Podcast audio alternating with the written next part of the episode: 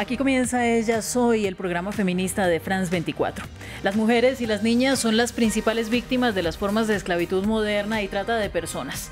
Esta edición nos lleva a Colombia porque en el norte del país, zona con presencia persistente de bandas criminales, la explotación sexual de niñas es un fenómeno creciente y sin atención del Estado están siendo captadas entre los 12 y los 13 años a través de amenazas a la vida y a la seguridad de sus familias.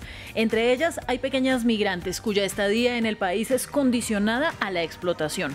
Todo esto sin intervención efectiva de las autoridades, que por el contrario, en muchos casos se convierten en cómplices.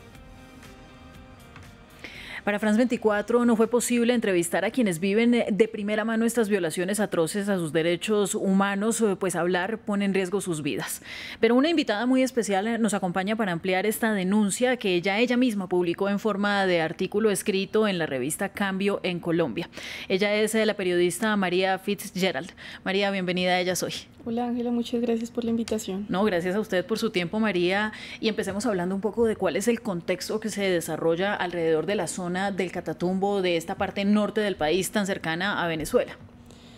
El Catatumbo es una zona que ha estado sumida históricamente por el conflicto armado en el país. Es una zona que se ha convertido en refugio tanto de guerrillas como de grupos paramilitares y que adicionalmente por lo porosa que es la frontera ha empezado a tener una presencia también de, de grupos armados transnacionales como lo es el Tren de Aragua, por ejemplo. Todo esto crea una especie de desgobierno en la zona que además se ha terminado de agudizar por la falta de relaciones entre Venezuela y Colombia a nivel gubernamental y eso termina causando que las personas queden sometidas básicamente a la voluntad de los grupos armados eh, y pues esto deja claramente en un nivel de vulnerabilidad muy alto principalmente a mujeres y niñas de los dos lados de la frontera. Sin embargo, lo que nos hemos encontrado es que en Colombia hay una presencia muy fuerte de trata y explotación sexual de menores venezolanas principalmente por su estatus migratorio dentro del país. Y por supuesto los tratantes abusan. Ante este desgobierno que usted menciona, María, pues aparecen las lideresas a denunciar los casos y a defender a estas niñas y a sus familias. ¿Qué ha pasado con ellas?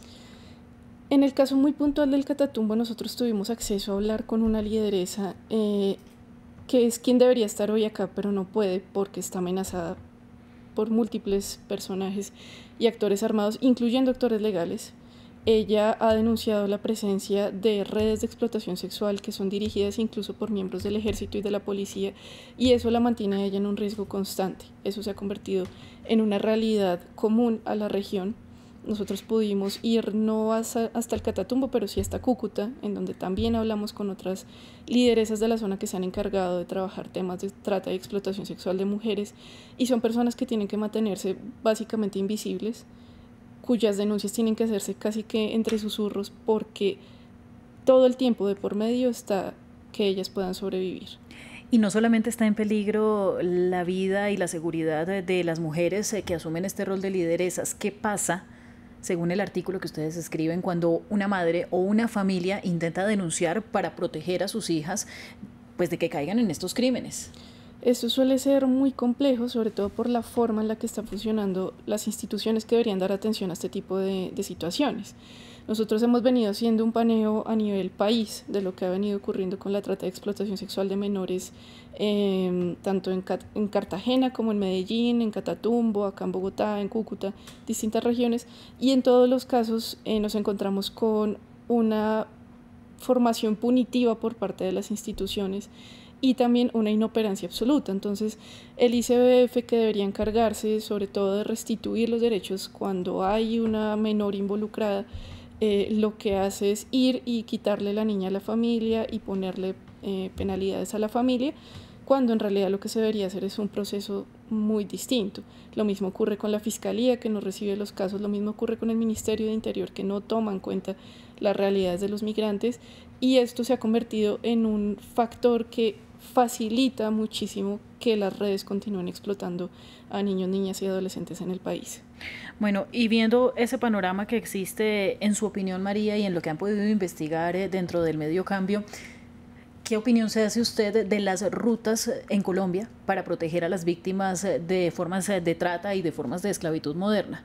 Son inexistentes, son inexistentes en muchas medidas y empecemos por, por arrojar uno de, las, de los resultados que tuvimos haciendo el reportaje del Catatumbo. Allí contamos la forma en la que nosotros intentamos hablar con el Ministerio de Interior para preguntar sobre la situación de las mujeres migrantes en el país y ellos tenían un subregistro tan impresionante que, eh, perdón si no recuerdo el número exacto, pero decían algo así como que en todo el país habían encontrado 127 casos únicamente. No más. Nada más, cuando solamente en el Catatumbo, en este año, la asociación con la que hablamos ya tenía 77 casos más o menos, entre ellos 24 menores de edad y esto se replica en otras partes del país, que es lo más grave. Sí, por supuesto, sí, sobre todo en otras regiones en las que el volumen es un poco más alto, eh, regiones como Medellín, el eje, el eje cafetero, Cartagena, todas estas zonas que se han convertido en espacios donde el turismo sexual se ha convertido en una realidad, donde ofrecen a, las niñas, niños y adolescentes por catálogos que se venden por internet. Eh, en esas regiones también se replica toda esta realidad. Sin embargo, parte de lo que nosotros encontramos es que en el Catatumbo puede que las proporciones sean muy similares a lo que encontramos en otras ciudades, pero es una realidad absolutamente silenciada. En Medellín, Cartagena al menos hay una que otra persona que habla sobre el tema, pero en el Catatumbo está totalmente invisibilizado.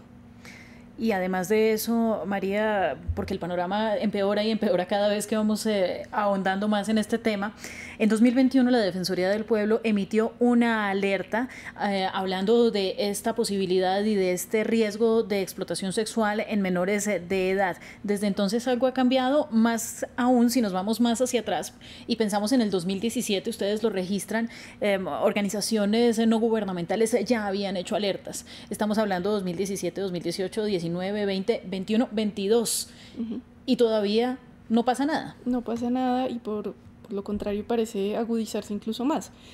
Nosotros nos hemos venido encontrando con una serie, es decir, a mí me da risa ver en Twitter, por ejemplo, los comentarios de la gente que dice, pero eso siempre ha pasado. Efectivamente, siempre ha pasado. La explotación sexual de niños, niñas y menores de edad lamentablemente es una realidad constante en nuestro país. Sin embargo, lo que ha venido pasando en los últimos cinco años, que además se vio agudizado por la pandemia, es que muchas más familias, muchos más niños, niñas y adolescentes tuvieron que volcarse a este tipo de situaciones para lograr sobrevivir. No, y sobre todo, María, que ya en un plano más eh, de ética y moral, pues puede que suceda desde toda la historia de la humanidad, pero el, el, real problema aquí es la normalización del tema y la imposibilidad o la ineficiencia del Estado para entrar y tomar acción en estas zonas que además están tomadas por grupos armados y grupos transnacionales. Ustedes lo denuncian. Precisamente, sí. Eh, hace un momento que me preguntabas por la Defensoría muy puntualmente, eh, creo yo que ha sido muy evidente que sobre todo la última administración de la Defensoría fue totalmente inoperante con muchas de las denuncias que se presentaron en todo el país. Sé de primera mano de casos de defensores regionales que emiten muchísimas alertas para que lleguen a la Defensoría General y no son tomadas en cuenta, sus alertas son totalmente ignoradas, eso es algo que se ha replicado en muchas de las regiones que yo he visitado haciendo reportería y es siempre defensores en la región diciendo acá nos están haciendo esto y esto y esto y una defensoría general, una fiscalía, una contraloría total y absolutamente inoperantes. Y mientras tanto la humanidad de mujeres y niñas completamente destruida y anulada y en el peor de los casos pues fallecimientos de los que me imagino María que no hay mayores registros tampoco. Eso es otra realidad, es una cosa muy difícil. Esa fue la última nota que hicimos respecto a lo que implica para muchas mujeres cruzar la frontera, bien sea por las trochas o por el puente.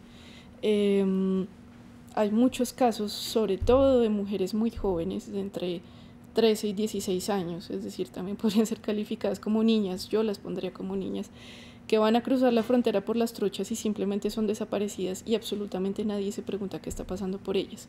Nada más en este año el Observatorio de Género de Norte de Santander señaló que creían, tenían indicios de que había aproximadamente 74 casos de mujeres que habían cruzado la frontera y no se sabía absolutamente nada de ellas. Y esto se configura por otro accionar de los grupos armados, pero también hay una denuncia que no hemos terminado de publicar, pero te la voy a contar, y es que el ejército también está involucrado en lado y lado con la desaparición de estas mujeres. Entonces, es una realidad que al final termina teniendo muchos eh, actores que son los que están haciendo la explotación, pero justamente son tantos que termina borrándose por completo la identidad del victimario. Y entonces quedan estas mujeres sometidas a una serie de inoperancias totalmente desamparadas por todo lado sin que nadie diga mucho. Mm, ¿Qué se sabe de esta participación de la fuerza pública en eh, los crímenes de violencia sexual, de trata de mujeres, de esclavitud moderna contra niñas y contra adolescentes? Son usuales. Y esto también te lo digo por hablar directamente con las víctimas. Eh, nuevamente, en el viaje a Cúcuta pude hablar con varias mujeres que habían sido sometidas a redes de trata o que voluntariamente habían ejercido la prostitución. Sin embargo, quien las explotaba en, esa, en, esa, en ese ejercicio de la prostitución eran personas pues que no les permitían tener los réditos para que ellas tuvieran bienestar a través de esa, esa labor. Sin embargo, parte de lo que ellas me decían y me contaban reiteradamente era que tanto la policía como el ejército solía ir a las zonas donde ellas estaban para eh, robarles dinero, pedirles coimas o simplemente decirles usted tiene que acostarse conmigo o si no me la llevo para la frontera y la dejo ya botada.